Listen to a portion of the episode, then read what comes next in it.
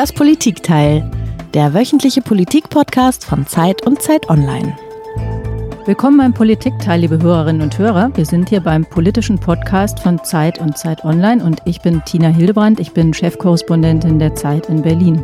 Und ich bin Heinrich Wefing, ich leite das Politikressort der Zeit in Hamburg. Heinrich, du bist ja ganz weit weg dieses Mal im Schwarzwald. Ist das eigentlich auch Risikogebiet? Ja, ganz Baden-Württemberg ist jetzt inzwischen Risikogebiet. Ich bin im Landkreis Breisgau-Hochschwarzwald, das ist Risikogebiet. In Freiburg ist Risikogebiet. Da gibt es seit Donnerstag eine Sperrstunde 23 Uhr. Und der Bürgermeister hat schon gesagt, er weiß nicht, wie er das durchsetzen soll. Damit sind wir quasi schon beim Thema, das wir heute besprechen wollen. Ja, warum soll es dir auch besser gehen als uns? Und sag mal, die ganzen aufgeregten und jetzt wieder sehr viel aufgeregteren Debatten, die wir in Hamburg oder Berlin führen, wie, wie klingen die da? Klingt das noch beunruhigender oder gar nicht so? Doch, also die Badische Zeitung, die ich heute Morgen äh, beim Frühstück gelesen habe, hatte die ganze Titelseite voll damit, dass jetzt auch der letzte Ort im Hochschwarzwald, Eisenbach, glaube ich, auch den ersten Corona-Fall hat. Es gibt kein anderes Thema. Die Leute tragen zwar sehr fleißig Maske, gehen aber auch sehr viel aus in den Freiburger Lokalen, wo ich bisher war. Und es gibt, ist so mein Eindruck, äh, kein anderes wichtigeres Thema als das auch hier im Hochschwarzwald. Stell dir vor. Alles klar. Dann lass uns in das Thema einsteigen. Unser Thema ist mal wieder Corona. Denn nachdem sich die Lage zu beruhigen schien, ist jetzt auf einmal wieder von Kontrollverlust die Rede und von möglichen Lockdowns. Heute, wir nehmen das am Donnerstag auf, ist die Marke von 10.000 überschritten. Wir haben jetzt rund 11.000 Neuinfektionen. Wir haben fast 10.000 Tote inzwischen. Und die Politik hat Angst vor der Wut der Bürger und gleichzeitig Angst vor einem Steuerungsverlust. Der Gesundheitsminister Jens Spahn ist jetzt selbst krank, hat sich in Quarantäne begeben, nachdem er positiv getestet wurde. Und das, was Angela Merkel eine demokratische Zumutung genannt hat, das wird jetzt auch sehr real. Der Gesundheitsminister will sich Sonderrechte genehmigen lassen, das Parlament regt sich auf und die Kanzlerin verheißt, Zitat, Unheil. Im Politikteil sprechen wir jede Woche mit einem Gast eine Stunde lang über ein Thema und über all das, Corona, den Staat, das Recht und die Bürger, wollen wir diese Woche mit einem Verfassungsrechtler diskutieren, mit einem Verfassungsrechtler, der nicht nur in juristischen Fachbüchern unterwegs ist, sondern auch sehr gerne politisch diskutiert und gerade ein Buch herausgebracht hat. Bei Surkamp Freiheitsgrade heißt das, Elemente einer liberalen politischen Mechanik. Und das Buch ist so neu, dass darin sogar schon ein Kapitel über Freiheit und Pandemie drinsteckt. Herzlich willkommen bei uns im Podcast Christoph Möllers. Ja, vielen Dank. Ja, herzlich willkommen auch von mir. Und bevor wir starten, habe ich noch eine kleine neugierige Frage. Als ich Sie nämlich neulich mit lieber Herr Professor angeschrieben habe, da haben Sie geantwortet, die Anrede ist ein Witz, oder? Das war sie gar nicht, es war ganz ernst gemeint, aber sagen Sie doch noch mal kurz, warum wollen Sie kein Professor sein? Naja, Anreden haben ja immer was Ständisches, nicht wahr? Und, und hier kommt der Professorenstand irgendwie auch, also das Selbstverständnis vieler Professoren aus einem feudalen Kontext, mit dem ich jetzt wenig anfangen kann. Ich würde sie ja auch nicht Frau Chefkorrespondentin ansprechen. Nee, das. also, Tina hätte das vielleicht ganz gerne. Ich weiß ja, es nicht. Okay. nee, nee, nee. Herr Möllers, wie jeder Gast haben auch Sie ein Geräusch mitgebracht. Hören wir uns das mal an.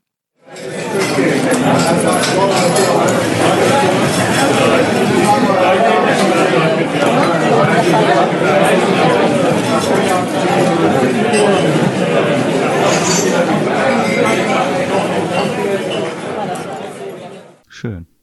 Was war das? Ja, das war schön, sagen Sie genau. Das war Bargeplauder, Bargeräusche.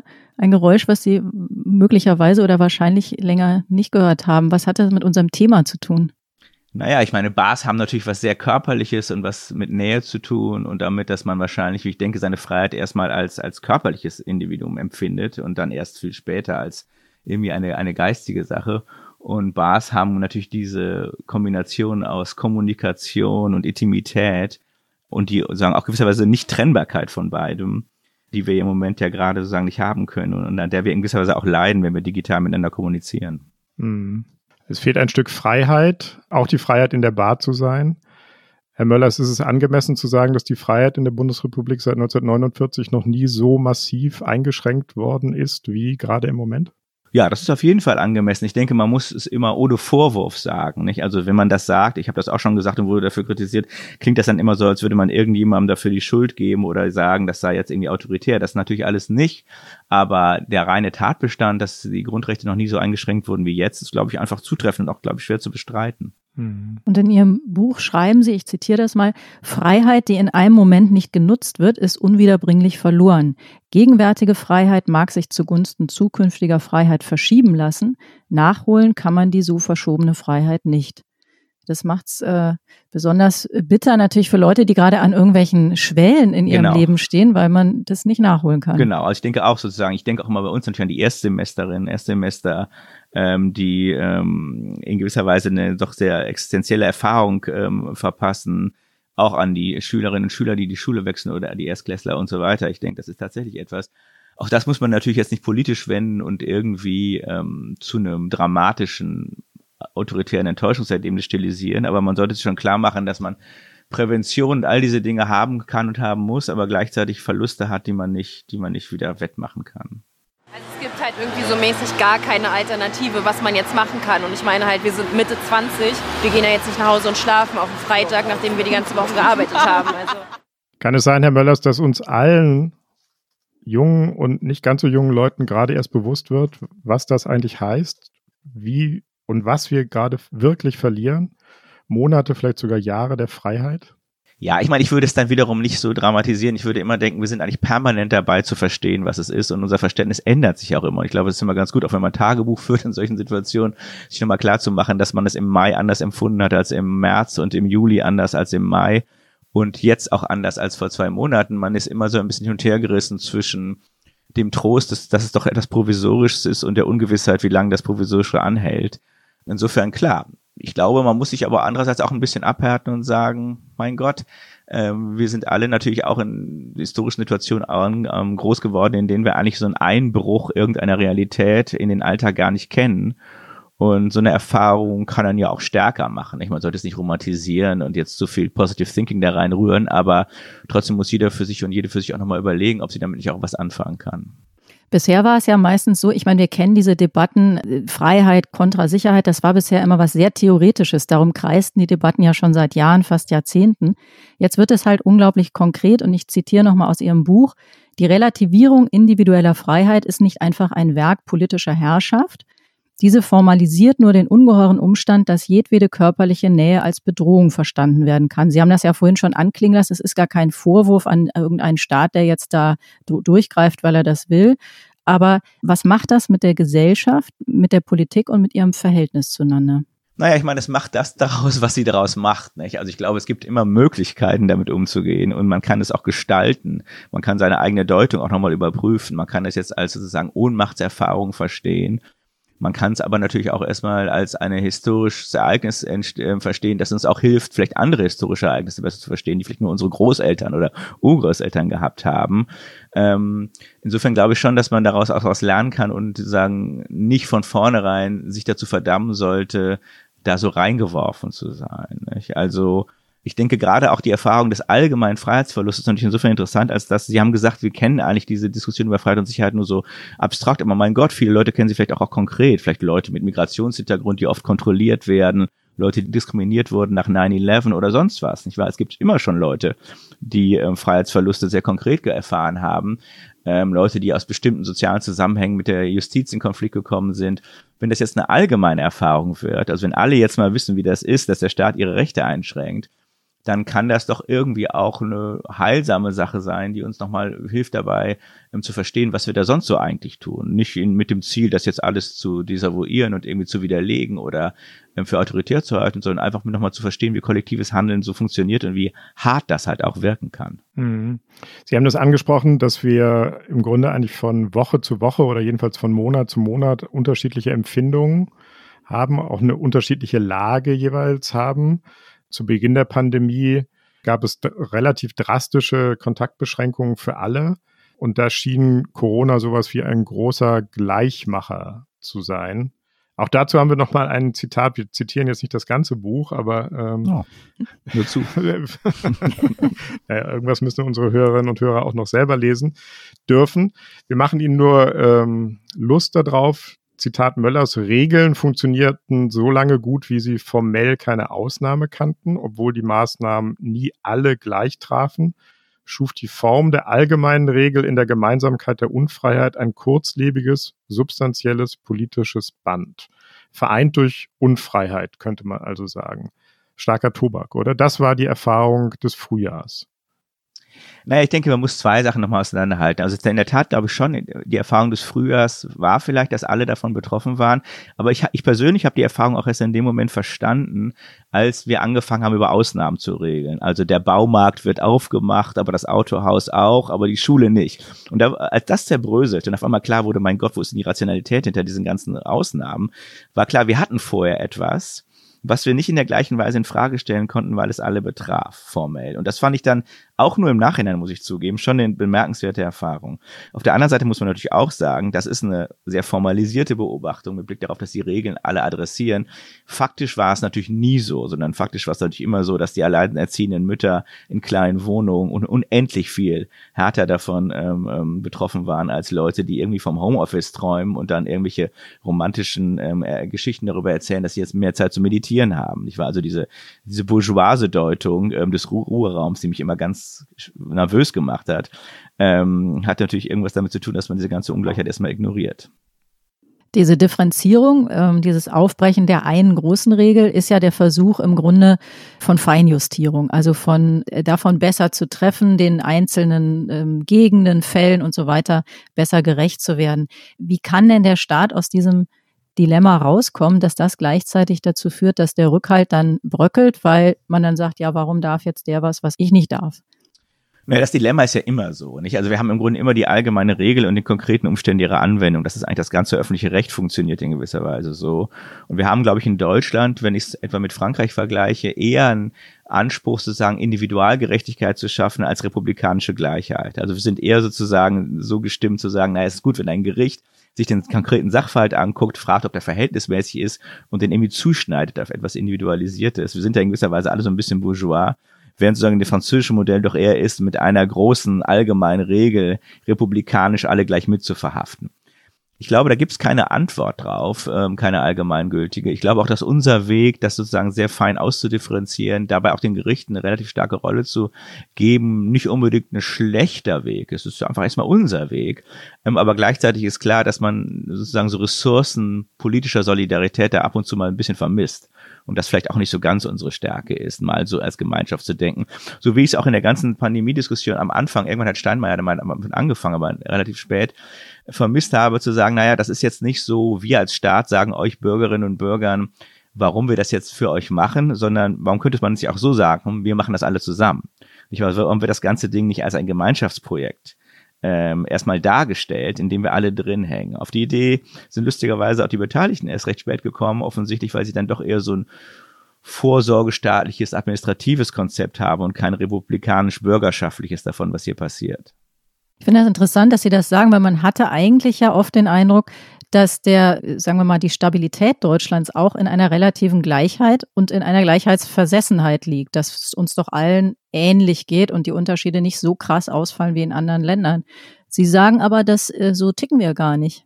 Die Frage, ob die Bundesrepublik so eine egalitäre Gesellschaft ist, würde ich erstmal, sagen wir mal, ein bisschen ambivalent beurteilen. Ich glaube, wir haben in Deutschland, eine unserer Schwächen ist, dass wir mit so richtig radikaler Individualität nicht so viel anfangen können. Wenn man das einfach mit den USA vergleicht, wo die Leute irgendwie mehr Varianz bekommen in ihrem Auftritt und ihrer Lebensführung. Und auf der anderen Seite glauben wir, glaube ich, immer, dass wir sozusagen ein hohes Maß an sozialer Gleichheit hätten. Aber wenn man sich die Kennziffern anguckt, ist das ein gemischtes Bild. Nicht? Also auf der einen Seite haben wir keine sehr große Ungleichheit, wie wir sie in angelsächsischen Staaten kennen. Auf der anderen Seite haben wir sehr wenig soziale Mobilität. Leute, die unten sind, bleiben meistens auch eher unten als in anderen Staaten. Deshalb glaube ich, diese Selbstbeschreibung so der, sagen wir mal, freundlichen Bundesrepublik, in der es eigentlich keine so dramatischen sozialen Unterschiede gibt, vielleicht auch ein bisschen eine Illusion. Aber das führt ja auch dazu, dass es so war jedenfalls mein Eindruck, ein starkes Bedürfnis nach Gerechtigkeit gibt. Und das trug nach meinem Eindruck schon dazu bei, dass die ersten Differenzierungen dann sehr kritisch angeguckt wurden und je differenzierter die Regelungen wurden, desto mehr Unverständnis wurde auch geäußert. Wer kann das noch verstehen? Warum ist in weiß ich nicht, Mühlenkamp, Nummer, Hausnummer 1 bis 30 gilt ein Alkoholverbot nach 23 Uhr und ab der Hausnummer 31 nicht mehr. Das wird dann auch aufgebauscht. Das ist doch irgendwie Wahnsinn. Warum gibt es nicht klare Regeln? Und damit ist eine Ressource, glaube ich, angesprochen, nämlich der Konsens, das mitzutragen. Und die Bereitschaft, Einschränkungen mitzutragen, hängt, glaube ich, auch davon ab, oder das ist die Frage an Sie, hängt die nicht auch davon ab, äh, wie viel Verständnis man für die einzelne Regelung aufbringt. Ja, ich meine, erstmal würde ich trotzdem nochmal den Widerspruch hervorheben, der darin besteht, dass man einerseits Gerechtigkeit will und andererseits Klarheit. Ähm, eine klare Regel ist natürlich eine Regel, die sehr auf dem Ergebnis ungerecht wirkt und eine sehr gerechte Sache ist eine sehr komplexe, weil man sagen sehr viel auf individuelle Zusammenhänge eingehen muss. Und an dem Widerspruch leiden wir alle und der Widerspruch wird halt immer polemisch gewendet. Und da kann ich auch die Bürgerinnen und Bürger auf der Straße sozusagen, die darüber interviewt wird, auch nicht aus der Haftung dafür nehmen, dass sie ihre eigenen Präferenzen da nicht so ganz klar bekommen. Aber sie haben natürlich trotzdem recht. Irgendwie bedarf das einer Rechtfertigung und es muss plausibel gemacht werden.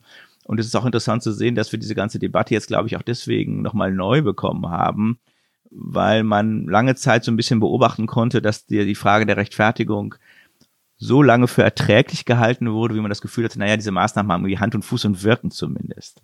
In dem Augenblick, wo man das Gefühl hat, man weiß überhaupt nicht mehr, wozu das gemacht wird, wird auf einmal die Frage der Rechtfertigung auch wieder ganz virulent, etwa bei diesen Beherbergungsverboten. Mhm. Und dann braucht man im Grunde eine zweite Ressource. Nicht? Da muss man sagen, naja, die Dinge sind irgendwie gut begründet, die Dinge sind irgendwie gerecht und in der Tat, darum hat sich vielleicht der politische Prozess teilweise so ein bisschen zu wenig gekümmert. Teilweise hatte man natürlich auch einfach das Gefühl, gerade auch im Frühjahr bei den Ausnahmen, derjenige, die Lobby, die am meisten drückt, kriegt dann vielleicht irgendwas. Autohäuser, sage ich nur. Andere Lobbys nicht. Und, und manche Lobbys drücken auch gar nicht, wie die Kirchen, die sich gleich sozusagen selbst zurückgenommen haben. Keiner verstand so recht, warum. Treffen Sie sich mit deutlich weniger Menschen, ob außerhalb oder zu Hause. Ich bitte Sie, verzichten Sie auf jede Reise, die nicht wirklich zwingend notwendig ist. Auf jede Feier, die nicht wirklich zwingend notwendig ist. Bitte bleiben Sie, wenn immer möglich, zu Hause an Ihrem Wohnort. Ja, das war die Kanzlerin sehr, sehr eindringlich, mahnend, fast drohend. In der Woche davor war sie aufgetreten zusammen mit dem bayerischen Ministerpräsidenten Söder und Berlins regierenden Bürgermeister Müller. Und da haben die so ein bisschen die Rolle, fand ich, eingenommen, naja, weil ihr alle so unvorsichtig wart und wir uns oder ihr euch kollektiv so schlecht benommen habt, müssen wir jetzt böse werden und wieder Maßnahmen, ähm, neue Maßnahmen uns ausdenken. Was Sie nicht gesagt haben, ist, dass wir ja vorher Maßnahmen hatten, die teilweise sehr schlecht kontrolliert worden sind. Ist das nicht so ein bisschen, also so ein fauler Patriarchalismus, der da auch drin steckt, dass man sagt, äh, also wenn ihr jetzt nicht brav seid, dann müssen wir wieder streng werden. Aber die eigene Rolle, die der Staat ja hat, ich möchte nochmal auf den Staat hinaus, ähm, die hat, wie hat er die eigentlich ausgefüllt bis dahin? Ich würde es auch so sehen. Ich würde erstmal sagen, erstens wäre es, glaube ich, besser, wenn man das Produkt, was da, oder das Projekt, was man da verfolgt, als ein gemeinsames verfolgt und das heißt, die Ansprache anders macht. Man sagt also, wir haben hier ein Problem, wir müssen uns an Regeln halten und nicht sagen, ihr, weil die Kanzlerin sind wir in gewisser Weise, solange die demokratische Repräsentation funktioniert. Zum Zweiten finde ich an der Ansprache jetzt, die Sie gerade ähm, ähm gespielt haben, auch etwas seltsam, dass sie jetzt im Grunde ja doch so eher mit moralischen, mit einer moralischen Hintergrund argumentiert, sagt, naja, mach das jetzt mal lieber so und so, wo man sagen würde, naja, erstmal wäre es vielleicht doch, müsste man dann doch über Regeln nachdenken, für die dann auch jemand verantwortlich ist ähm, und nicht äh, im Grunde hier sagen, einerseits die politische Verantwortung für zentrale Regeln scheuen, das tut der Bund ja in gewisser Weise im Moment, und auf der anderen Seite dann irgendwie so eine Art von moralischer Verantwortlichkeit der Bürgerschaft rüberschieben. Nicht? Das ist sehr schwer damit was zu machen. Also ich meine, was mache, selbst wenn ich das richtig finde und da auf, in der Sache auf Seiten der Kanzlerin bin, was soll mir das sagen, wenn ich in einer Ansprache, die wenige Leute hören, mit so einer bisschen dramatischen Stimme gesagt hat, feiern Sie nur, wenn es notwendig ist. Ähm, ich glaube, im Begriff der Feier ist irgendwie drin, dass es nie notwendig ist. Aber ähm, das ist auch irgendwie, meines Erachtens führt es dazu, dass es eher eine Form ist, der Selbstdarstellung, mit der man sich selber entlastet, als dass es irgendwas damit zu tun hat, was bei den Bürgerinnen und Bürgern ankommt. Im Übrigen halte ich es auch für unverhältnismäßig, wenn bei einer kleinen privaten Feier von zehn Leuten plötzlich die Polizei klingelt, weil Nachbarn sich plötzlich denunziatorisch betätigen.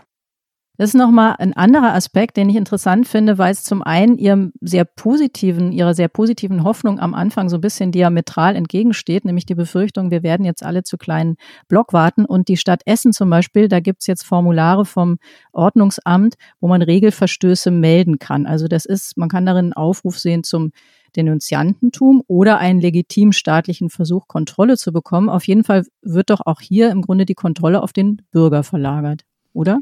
Ja, immer da ist natürlich auch ein Dilemma. Also Institutionentum finde ich auch sehr problematisch. Das Dilemma liegt natürlich darin, wir haben selten gesellschaftliche Probleme, die der Staat regeln muss, die in dieser Form irgendwie das Verhalten aller bis ins Einzelne betreffen. Das ist auch eine ungewöhnliche Situation. Das muss man, glaube ich, auch nochmal sagen, um das Problem so ein bisschen zu, nicht entschärfen, aber besser zu verstehen. Wann kommt es schon mal vor, dass alle für alles in dieser Form verantwortlich sind? Das ist beim Umweltschutz in der Form nicht so, das ist bei vielen anderen Dingen nicht so. Hier ist es doch relativ konkret. Und das bedeutet natürlich auch, dass der Staat von vornherein irgendwie überlastet ist mit Vollzugskontrolle. Und wir ja auch keinen Staat wollen, der sagen, in jede einzelne Handlung hinein regiert. Trotzdem ist es, glaube ich, schon problematisch und natürlich auch Ausdruck tiefer Hilflosigkeit, wenn so Verwaltungen anfangen, Leute dazu einzuladen, ähm, ähm, sozusagen andere zu melden, zumal die Meldung ja dann in gewisser Weise auch immer erst kommt, wenn es zu spät ist. Nicht? Also es kann ja nicht darum gehen, Sanktionen ähm, auszusprechen. Es muss ja um Prävention gehen, also darum, dass ähm, Infektionsereignisse verhindert werden, nicht, dass erfolgte Infektionen dann nochmal im Nachhinein bestraft werden. Das bringt ja überhaupt nichts. Ja, Sie haben das Problem der Kontrolle erwähnt und im Grunde ist es doch ein bisschen wie bei einer Versicherung, die eigentlich auch davon lebt, dass nie alle den Schadensfall anmelden. Kann der Staat eigentlich ja die Summe seiner Regeln doch nie gleichzeitig überwachen? Ist das jetzt so ein Moment, wo das auffliegt? das ist eine sehr gute Frage. Ja, vielleicht ist es tatsächlich ein Moment, der aufliegt. Ich würde auch eher erstmal positiv werden und sagen, im Rechtsstaat muss es immer Möglichkeiten des Rechtsbruchs geben. Der Rechtsstaat zeichnet sich gerade dadurch aus, dass man ähm, die Möglichkeit hat, Dinge zu tun, die Normen übertreten. Und wenn diese Möglichkeit vor, vorab verhindert würde, wären wir gar nicht mehr in einem Rechtsstaat, dann wären wir eh in einem kompletten Polizeistaat.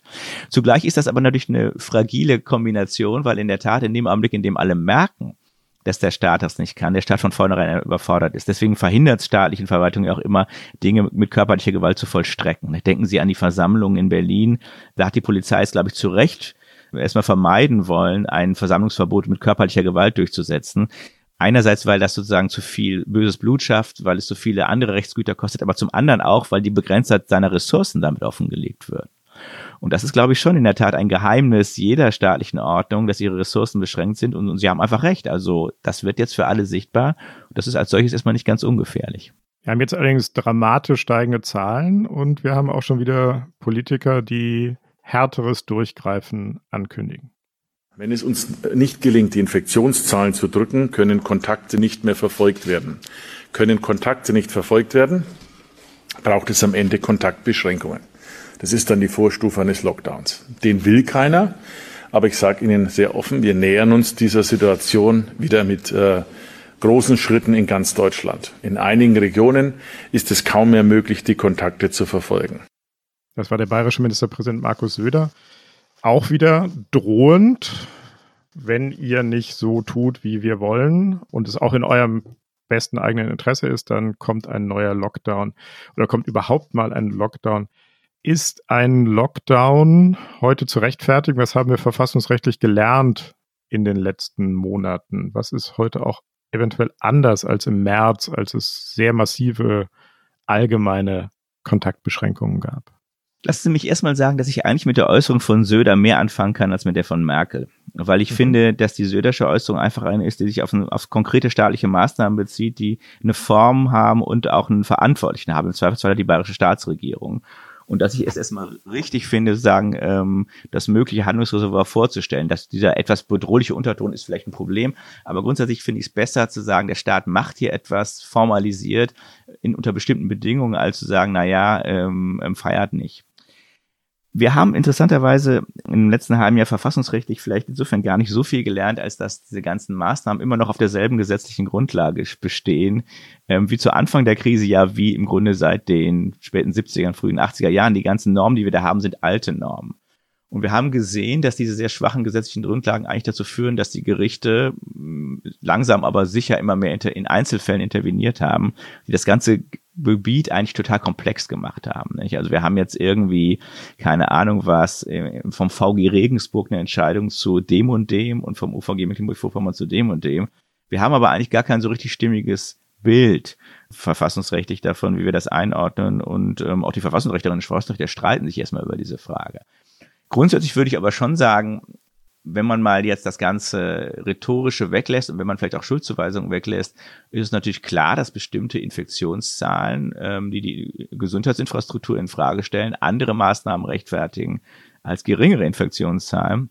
Und dass im Zweifelsfall natürlich dazu auch Kontaktverbote gehören, also äh, und damit im Ergebnis auch sozusagen die Möglichkeiten der Leute, ihr Haus zu verlassen, eingeschränkt werden kann. Ich denke, dass das unter bestimmten Bedingungen geht, ist wiederum verfassungsrechtlich nicht wirklich bestritten. Mhm. Zu Beginn der Pandemie, also auch im März, Anfang April, wurde kurz eine andere mögliche Strategie diskutiert, dann aber aus naheliegenden Gründen, aus naheliegenden politischen und vielleicht auch moralischen Gründen verworfen, nämlich der Gedanke, die Hauptrisikogruppe, die Alten, zu isolieren zu ihrem eigenen Schutz, damit die Jungen zur Schule und zur Arbeit gehen können und gelegentlich kam dann auch noch das Argument dazu, naja, die Alten müssen ja nicht arbeiten geben, die werden ja sowieso von der Gemeinschaft finanziert über Renten oder Pensionen. Wäre ein solches Sonderopfer der Alten eigentlich verfassungsrechtlich zulässig?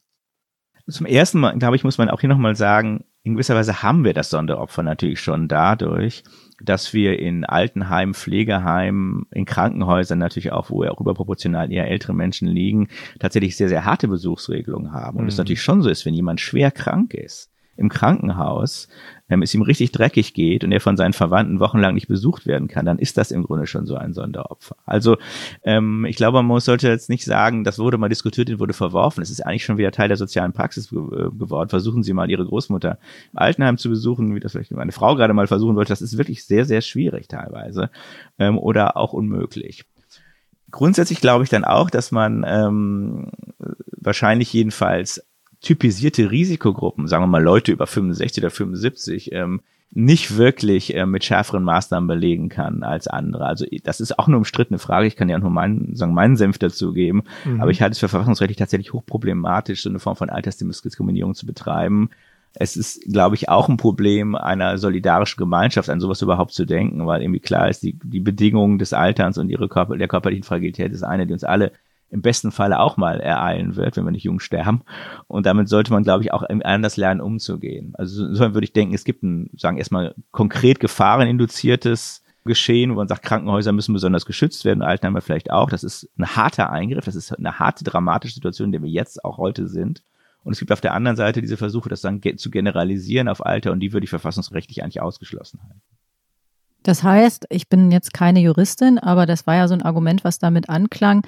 Es ist nicht so, dass jemand, der mehr Zukunft noch vor sich hat, mehr Recht auf Zukunft hat Nein. als ein Alter, der das nicht hat. Das würde ich dezidiert hm. verneinen. Das ist eigentlich, das ist ein utilitaristisches Argument nach dem Motto, ähm, wir können jemandem seine Organe rausnehmen, der noch zwei Monate zu leben hat, ähm, um sie jemandem zu geben, der dann 20 Jahre leben kann. Das wird eigentlich bei uns abgelehnt. Wir würden immer sagen, es gibt einen Eigenwert der Person, der sozusagen bis zum letzten Atemzug gleich stark ähm, gilt und zwar auch dann, wenn wir wissen, dass der nächste Atemzug in der nächsten Viertelstunde sein wird.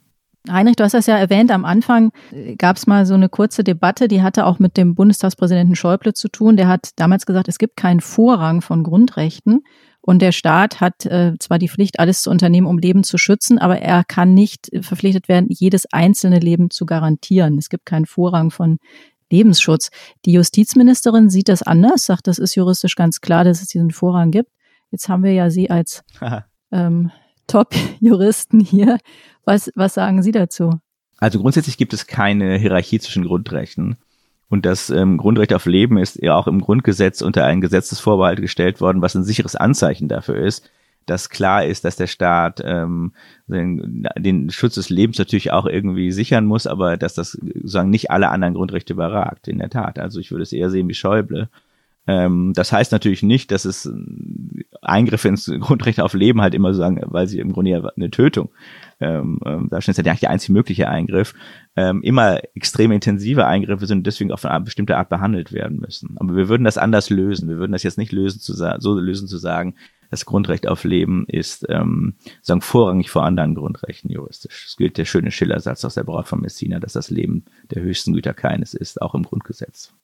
Wie kann man denn die Güter unmittelbare gesundheitliche Gefährdung abwägen gegen das Gut, ähm, ich gefährde letztlich auch ein Leben, aber vielleicht langfristiger und etwas abstrakter, wenn ich die Chancen auf Bildung, auf Arbeit, auf Einkommen, auf Selbstständigkeit gefährde. Wie, wie kann man das juristisch abwägen oder wie würden Sie es abwägen? Naja, so funktioniert ja wahrscheinlich Abwägung nicht, nicht? Also äh, sie funktioniert eigentlich nie so, dass wir gut A und gut B nehmen und dann gucken, welches mehr wiegt.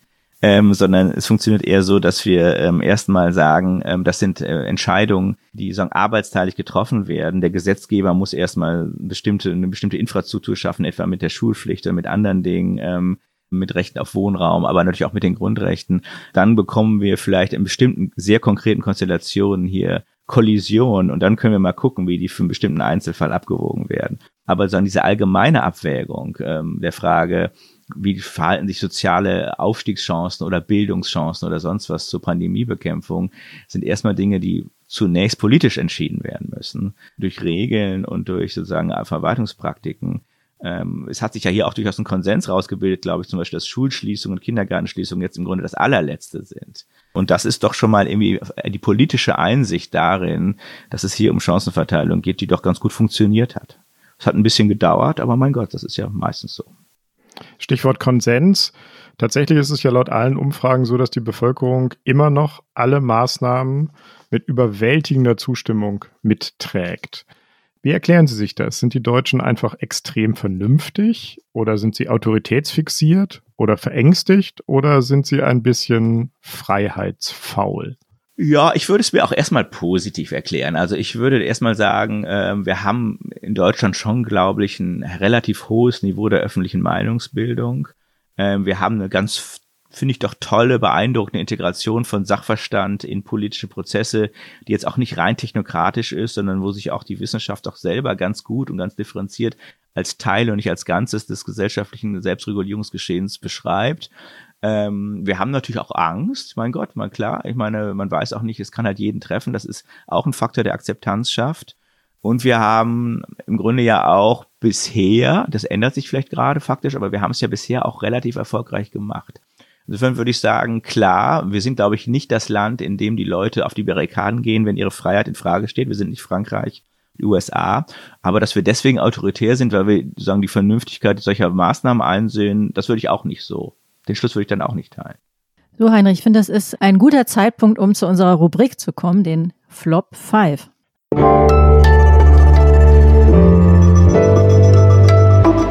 Die Flop 5. Herr Möllers, fünf Sätze, die Sie nicht mehr hören mögen im Zusammenhang mit Freiheit, Pandemie und der Verfassung. Was ist Ihr erster Satz?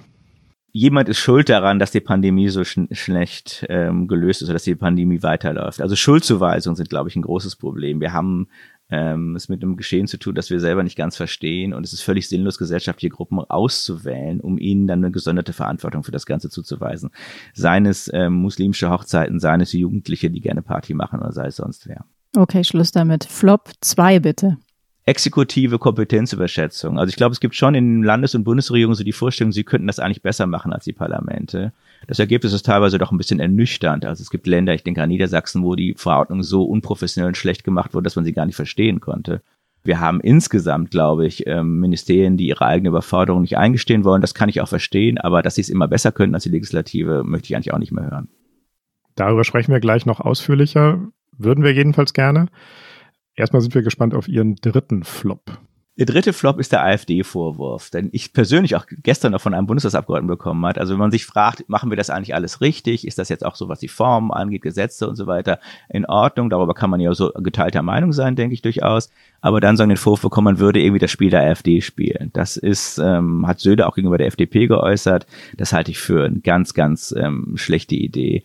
Ähm, wir müssen vernünftig über institutionelle Fragen reden können, ohne uns gegenseitig der Verfassungsfeindlichkeit zu zeigen. Herr Möller, ist Ihr vierter Flop vieler Flop zu glauben, man würde die Sache, also sagen, über Kontrolle zu reden. Ich glaube, wir müssen uns, und das ist in gewisser Weise die Kehrseite des Schuldflops, äh, wir müssen uns klar machen, wir kontrollieren hier erstmal nicht. Das Geschehen kontrolliert in gewisser Weise auch uns und wir müssen die Erwartungen an das, was der Staat da machen können, runterregulieren. Also diese ganzen Formulierungen, die sagen, wir haben es unter Kontrolle und wir haben jetzt die Kontrolle verloren, suggerieren, glaube ich, irgendwie etwas, was so einfach nicht zutrifft. Hm. Und gibt's noch einen fünften Flop?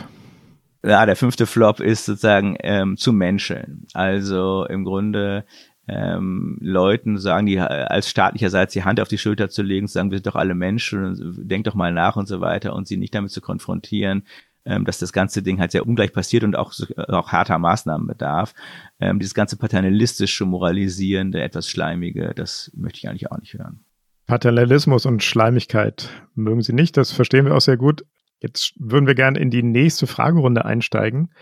Und die würde ich gerne mit so einer relativ allgemeinen Frage beginnen, nämlich der Frage, kann es eigentlich sein, dass Corona auf eine sehr fundamentale Weise eigentlich eher unpolitisch ist? Es gibt weltweit kaum Differenzen in der Bekämpfung, nur bessere und schlechtere Verwaltungen, die die Maßnahmen besser und schlechter entscheiden und durchsetzen. Es gibt in Wahrheit keine linke und rechte Corona-Politik. Ist Corona letztlich unpolitisch? Du meinst, Corona ist nicht Wähler? ja, also das ist, finde ich, eigentlich eine tolle Beobachtung und auf der ersten Ebene würde ich Ihnen auch zustimmen. Ich denke, äh, man kann schon sagen, es gibt diese fast schon öde Gleichförmigkeit der Maßnahmen und der Entwicklung in verschiedenen Ländern und das zeigt irgendwie, dass wir so eine genuine politische Unterscheidung nicht anwenden können. Das ist lustigerweise ja vielleicht auch der Grund dafür, warum die Bundesrepublik das Problem so gut löst, weil die Bundesrepublik halt immer gut ist, im sozusagen föderalen, administrativen Rummokeln und nie so mhm. richtig so gut daran ist, politisches zu gestalten. Es war ja sehr deutlich im Frühjahr, als wir sahen, die machen das eigentlich alles ganz gut und ganz vernünftig, aber wir gleichzeitig ganz kurz vor dem Kollaps der deutschen Europapolitik standen. Weil dieselbe Bundesregierung natürlich ganz groß darin ist, in interföderalen Gremien ähm, irgendwelche Maßnahmen verwaltungsrechtlicher Natur zu ähm, gestalten, aber nicht so richtig gut darin ist, Europapolitik zu machen. Also mal zu fragen, was, wie können wir eigentlich aus dieser Situation europapolitisch irgendwas Größeres rausschlagen? Das ist dann sozusagen mit Hilfe der Franzosen noch irgendwie gelungen, aber wir hätten es nicht geschafft. Mhm. Auf der das zweiten Stichwort, Ebene, wenn ich das mhm. noch sagen darf, würde ich aber natürlich noch mal ein bisschen davor warnen, weil wir natürlich dann schon sehen, es gibt die Links-Rechts-Unterscheidung oder das, was wir mit ihr verbinden, natürlich auch hier. Es gibt halt die Frage, machen wir erst die Autohäuser zu oder erst die Schulen? Ähm, kümmern wir uns um die Belange von Leuten, die sich keine Grundrechte haben, weil ihre Rechte auf soziale Unterstützung gar nicht grundrechtlich abgesichert sind. Oder erst um die Leute, die sagen, ihre Eigentumsgarantie aufrufen mhm. können. Und dann sind wir doch sehr schnell wieder bei etwas, was vielleicht der klassischen Rechts-Links-Unterscheidung gar nicht so unähnlich sieht. Und wie würden Sie dann das, was wir bisher an Politik hatten, einordnen in der Bundesrepublik? Naja, ich glaube tatsächlich wegen der äh, Art und Weise, wie unsere Grundrechte funktionieren, ist in gewisser Weise die konservative Interessenpolitik eine, einen Moment schneller gewesen als die sagen linkssozialstaatliche Abfederung. Aber sie ist dann auch gekommen. Insofern würde ich sagen, war das Ganze dann halt wie immer so ein bisschen großkoalitionär äh, und hat sich auf diese Art und Weise dann der Rechts-Links-Unterscheidung auch wieder entzogen. Hm. Und Sie haben das ähm, Stichwort Rummurkeln eingeführt und das führt direkt äh, in den Föderalismus und damit ins, ins Herz unserer Republik. Das ist ja ein architektonisches Grundprinzip und darüber wird im Moment auch recht viel gestritten. Was, äh, das, ich glaube, das Wort, was man im Moment am meisten hört, ist das Wort Flickenteppich. Was halten Sie eigentlich davon äh, als Jurist? Ist das eine berechtigte Klage oder haben, haben wir irgendwie so eine Teppichneurose, wir Deutschen? Bisschen haben wir schon eine Teppichneurose. Also ich glaube, dass dieses Wort Flickenteppich, das kann ich eigentlich auch nicht mehr hören, weil ich schon, weil wir uns, glaube ich, schon klar machen müssen, dass wir ähm, einfach in der föderalen Ordnung relativ erfolgreich auch leben, weil wir, glaube ich, die gar nicht so großen, aber dann doch vorhandenen Spielräume sich zu unterscheiden, halt auch immer nutzen, davon was lernen, irgendwie auch, es ist auch eine Form von Freiheit, dass es in Bayern anders läuft als in Berlin. Und, ähm, und dann immer nach Einheitlichkeit zu schreien, ist schon ein Problem.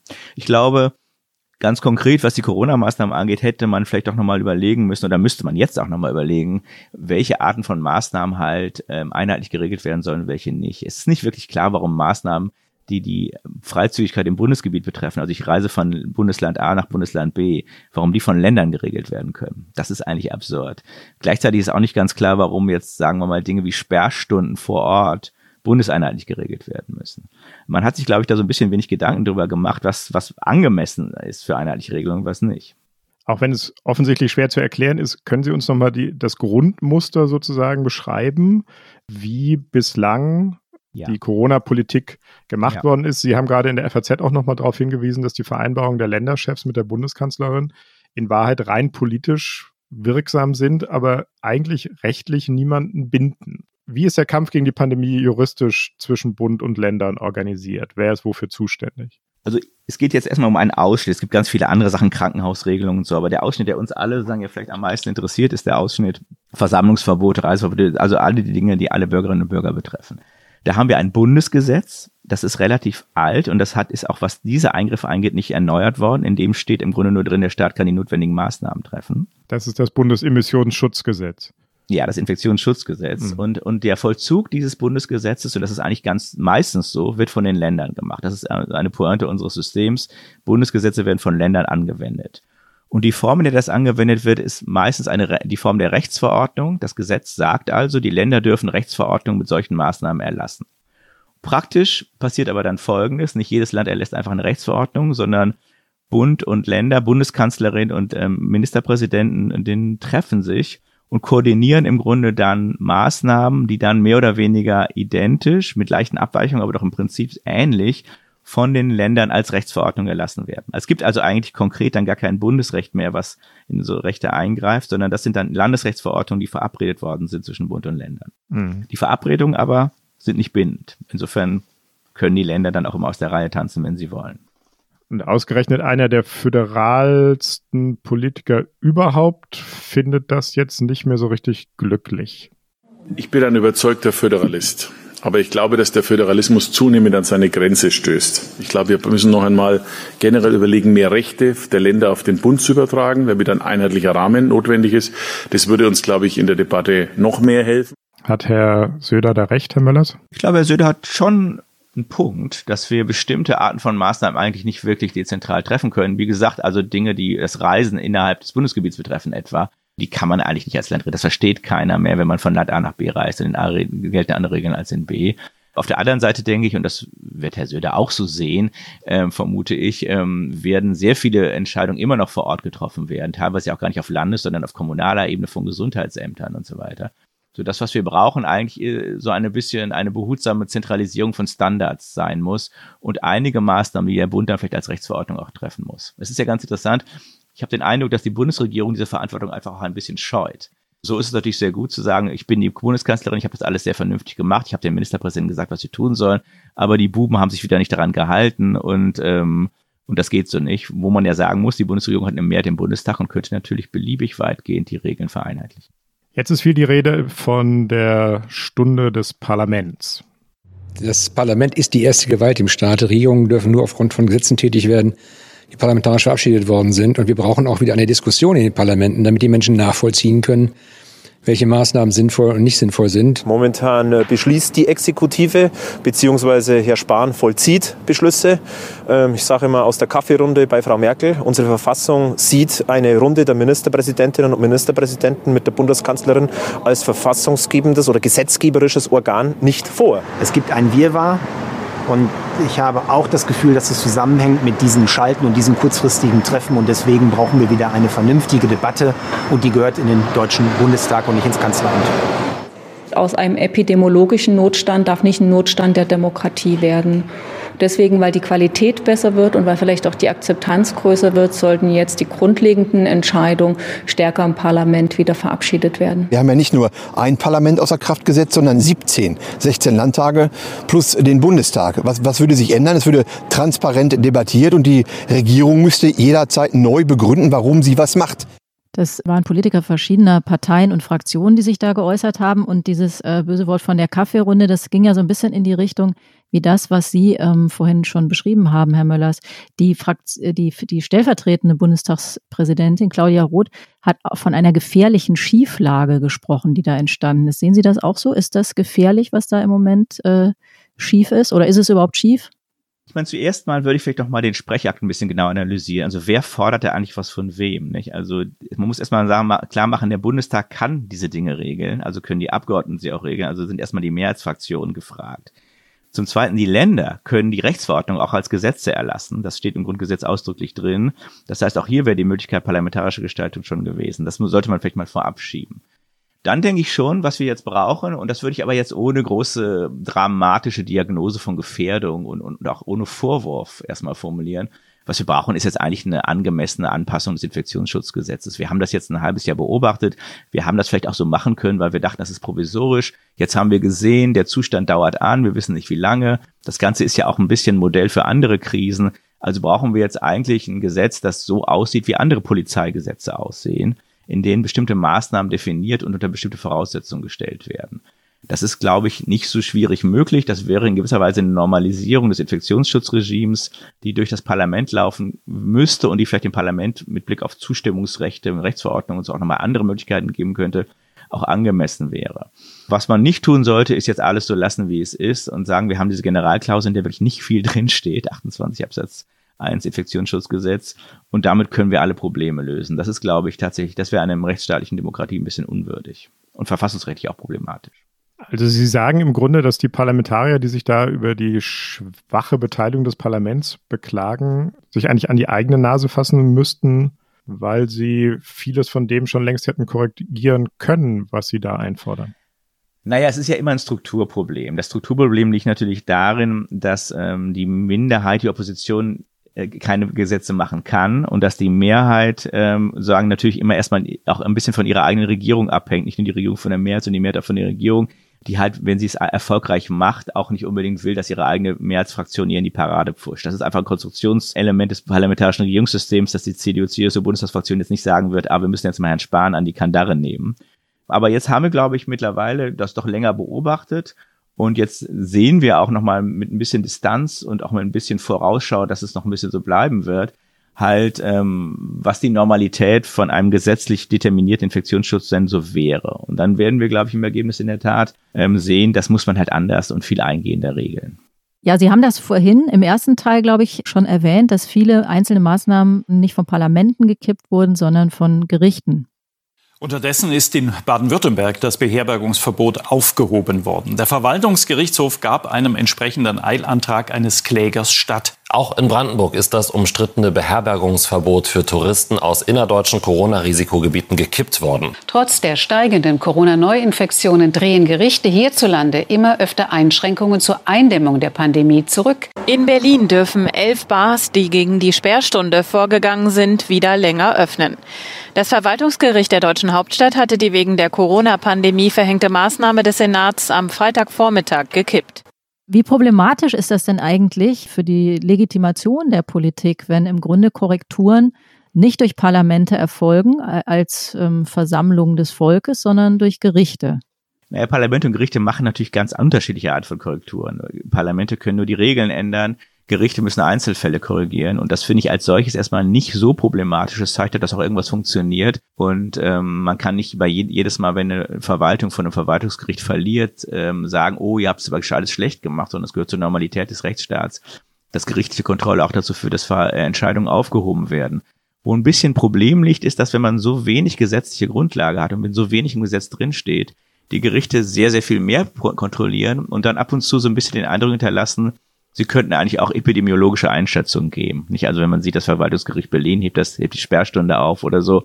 Die Gerichte wagen sich jetzt sehr weit vor, auch weil sie ein bisschen vom Gesetzgeber allein gelassen wurden und übernehmen sich vielleicht so ein bisschen in der Frage, was eigentlich geeignete Maßnahmen sind. Faktenfragen sind nie Fragen, für die Gerichte besonders gut geeignet sind.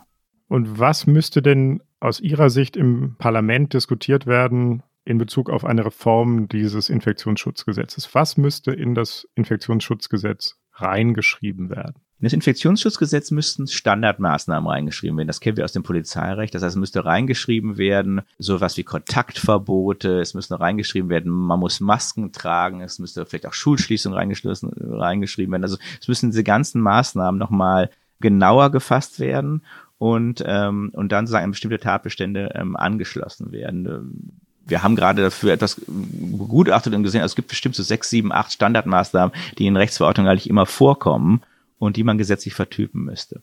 Und dann sollte man diese Maßnahmen als Sondermaßnahmen verstehen, die unter bestimmten, nur unter bestimmten Bedingungen möglich sind. Nämlich vielleicht genau dann, wenn wir den berühmten, die epidemische Notlage von nationaler Tragweite haben, die im Gesetz ja schon drin steht. Das ist ganz komisch. Wir haben in dem Gesetz, das ja doch geändert wurde, aber halt nicht dahin, in dem Kontext. Wir haben im Gesetz ja so einen Sonderzustand. Epidemische Lage nationaler Tragweite heißt die, die wird vom Bundestag beschlossen. Aber die Eingriffsbefugnisse schließen gar nicht an diesen Zustand an. Die gelten eigentlich allgemein. Und das ist seltsam. Weil das Gesetz, so wie es ist, eigentlich für regionale Infektionsgeschehen gemacht wurde, aber nicht für Maßnahmen, die alle Bürgerinnen und Bürger adressieren. Nun wissen wir alle ja, dass es oft recht lange dauert, Gesetze zu ändern und die Infektion schreitet aber sehr schnell voran. Diese Änderung, die Sie sich wünschen, wäre die denn schnell genug machbar? ich glaube, man muss diese Änderungen auch sagen, erstmal ohne Vorwurf und ohne Unterstellung des Rechtsbruchs im, im Vorgängerregime machen. Wir müssen uns alle sagen, wir lernen hier dazu und wir verbessern das jetzt. Solange wir kein sagen, neues Gesetz haben, gelten halt die alten gesetzlichen Regelungen. Und dann kann man sich überlegen, natürlich dauert das ein paar Wochen vielleicht oder vielleicht auch ähm, etwas länger. Aber es wäre halt doch auch irgendwie, glaube ich, schon wichtig, weil es uns eine, eine Vorstellung davon geben könnte, wie man solche bundesnationalen Krisen ähm, angemessen gesetzlich ausbuchstabieren regeln kann und uns sozusagen davon befreien würde, einfach mit diesem alten Werk weiterzumachen. Wie gesagt, ich glaube, dass das wird nicht die letzte Pandemie sein, das wird vielleicht auch nicht die letzte Krise vergleichbarer Art sein. Und es scheint mir ganz entscheidend zu sein, dass wir als demokratische Bürgerinnen und Bürger sagen, unserem Gesetzgeber ähm, auch dann nur vertrauen können, wenn er uns hier ein vorhersehbares Regelwerk gibt und nicht nur so eine schlapprige Generalklausel, in der dann drin steht, der Staat macht das, was notwendig ist. Verstehe ich Sie richtig, dass Sie auch dafür wären, dass man diese Pandemielage und die Geltung der daraus folgenden Maßnahmen zeitlich befristen sollte? Ich denke, man sollte sie zeitlich befristen, natürlich verlängerbar, aber es ist immer, zeitliche Befristungen führen ja dazu, dass man sich nochmal frische Gedanken darüber macht, inwieweit die Maßnahmen gerechtfertigt sind, nochmal neu über sie diskutiert, sie nochmal repolitisiert. Was man halt vermeiden sollte, ist so eine Art allgemeiner Gewöhnung, sowohl der politischen Akteure als auch der Bürgerinnen und Bürger an so einen Zustand der Unfreiheit als neue Normalität. Mhm. Und was könnte die Kanzlerin machen? Sie haben ja vorhin gesagt, Sie sind nicht so super zufrieden mit Ihren letzten Äußerungen. Was könnte und sollte sie jetzt machen? ja gut, ob ich zufrieden bin, ist ja eigentlich erstmal wurscht. Ich finde generell, dass die Bundesregierung eine Mehrheit im Bundestag hat und sich deswegen daran machen sollte, jetzt das ähm, Gesetz zu, ähm, ähm, zu reformulieren und dass ähm, sich auch das Kanzleramt nicht so mit damit zufrieden geben sollte, zu sagen, wir sind doch hier die gute Verwaltung, wir lösen doch eure Probleme und bitte Parlament halte ich da raus. Nicht? Also wir müssen ähm, ein solches Gesetzgebungsverfahren ja auch als einen Prozess verstehen, in dem die Leute, die fundamental gegen das ganze Ding sind, konkret werden das wahrscheinlich vor allem die AfD-Mitglieder ähm, äh, sein, auch einen institutionellen Ort kriegen, in dem sie das artikulieren können. Nicht wahr? Und, und sie müssen halt nicht nur auf die Straße gehen, sondern sie haben halt den Deutschen Bundestag. Und insofern wäre so ein bisschen eine Öffnung gegenüber normaler gesetzlicher Politik halt vielleicht auch das, was man von der Bundesregierung jetzt erwarten könnte. Darauf würde ich gerne noch ein bisschen mit Ihnen gemeinsam rumdenken. Sie schreiben das ja, haben das ja jetzt in Ihrer letzten Intervention in der FAZ auch geschrieben dass die Machtlosigkeit des Bundes, auch der Bundeskanzlerin, die sie ja immer mal auch beklagt, wie Sie haben es vorhin gesagt, die Buben machen nicht das, was ich für richtig und nötig halte, dass diese Machtlosigkeit des Bundes in der Pandemiebekämpfung gar kein Schicksal ist, auch überhaupt nicht von der Verfassung vorgeschrieben, sondern eine letztlich eine politische Entscheidung dieser Bundesregierung, die sie auch ändern könnte. Können Sie das nochmal erläutern? Der Bund hat die Kompetenz zur Bekämpfung von Infektionskrankheiten und diese Kompetenz steht auch nicht anders als andere Kompetenzen unter irgendeinem Vorbehalt. Das bedeutet, der Bund kann eigentlich alle denkbaren materiellen Regeln treffen. Der Bund könnte theoretisch auch für diese Maßnahmen, die uns jetzt alle adressieren, ähm, Bundesministerium oder die Bundesregierung selber als ähm, Verordnungsgeber einsetzen. Also wir könnten theoretisch auch ein Regime haben, in dem das Gesetz sehr, sehr viel mehr regeln würde und in dem alle Verordnungen nur vom Bund ergehen würde. Ich wünsche mir das in der Form gar nicht unbedingt. Aber was ich mir schon wünschen würde, wäre erstmal, dass klar ist, dass die Verantwortung für die materiellen Maßstäbe beim Bund liegt, für die Kriterien. Und zweitens halt auch, dass diese Kriterien halt auch mal im Gesetz niedergelegt würden. Und wenn wir das machen würden, hätten wir in gewisser Weise dadurch auch schon halt eine gewisse Form von Zentralisierung und Vereinheitlichung. Nicht die komplette Homogenisierung, das will keiner, aber doch eine, sagen, bundesweite Standardisierung der Maßstäbe für solche Eingriffe. Und das ist, glaube ich, etwas, was ja, kein Zentralismus bedeutet, sondern erstmal sagen die Normalität eines, sagen, gründlich regelnden Bundesgesetzgebers. Also Sie meinen mehr Regierung wagen? Mehr Parlament wagen, mehr Regieren wagen und zum Regieren gehört dann ja auch Gesetzgebung initiieren und durch den Bundestag bringen. Also die Kanzlerin könnte, wenn sie denn wollte, die Pandemiepolitik ohne weiteres an sich ziehen, müsste dann allerdings auch die Verantwortung dafür übernehmen. So, ja, das ist so. Ja, das war doch ein, ein gutes Schlusswort. Das war das Politikteil, liebe Hörerinnen und Hörer, der politische Podcast von Zeit und Zeit Online. Und ähm, wie immer, wenn Sie uns schreiben wollen, wenn Sie uns loben, kritisieren, schimpfen, auffordern wollen, schreiben Sie uns an daspolitikteil.zeit.de. Und jetzt bedanken wir uns. Wir bedanken uns natürlich vor allem bei Christoph Möllers. Ich danke zurück. Dass er heute bei uns zu Gast war und uns vieles, glaube ich, ein bisschen klarer gemacht hat ähm, aus der schwierigen Welt des Verfassungsrechts. Wir bedanken uns bei Wenzel und Paula von den Pool Artists, unseren fabelhaften Producern. Großer Dank geht wie immer an Lena von Holt, ohne deren Recherchen dieser Podcast nicht zu denken wäre. Wir bedanken uns bei Pia Rauschenberger, unserer Podcast-Patin von Zeit Online, die selbst auch regelmäßig im Podcast bei Zeit Online zu hören ist. Ja, und Sie, lieber Herr Möllers, Sie bekommen von uns noch eine Tasse, die bekommt jeder Gast, die Politikteiltasse. Und ähm, die kann man auch bestellen auf der Seite von Zeit Online. Und wenn Sie mögen, dann hören Sie am kommenden Freitag hier Eliana Grabitz wieder und Marc Brost und uns dann wieder in zwei Wochen. Und Sie können bis dahin natürlich einen der vielen, vielen Zeit Online Podcasts hören. Das tägliche oder zweimal tägliche Was jetzt, das Zeitverbrechen und die sogenannte Gegenwart. Und jetzt gehen wir ganz langsam raus mit einem Musikstück mit einem Titel, der zum Thema passt. Freedom von Anthony Hamilton und Eliana Boynton aus dem düsteren, absurden, heiteren Film Django Unchained. Liebe Hörerinnen und Hörer, bleiben Sie gesund und heute sagen wir auch und bleiben Sie frei. Tschüss, auf Wiedersehen. Tschüss.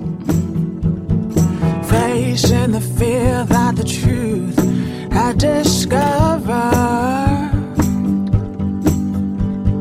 No telling how all this will work out. But I've come too far to go back now.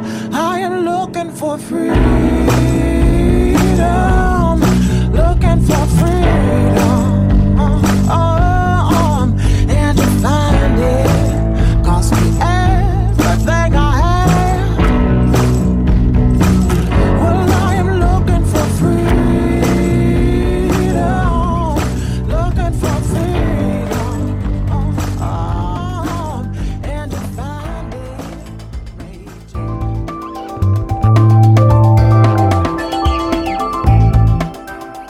Das Politikteil ist ein Podcast von Zeit und Zeit Online, produziert von poolartists.de.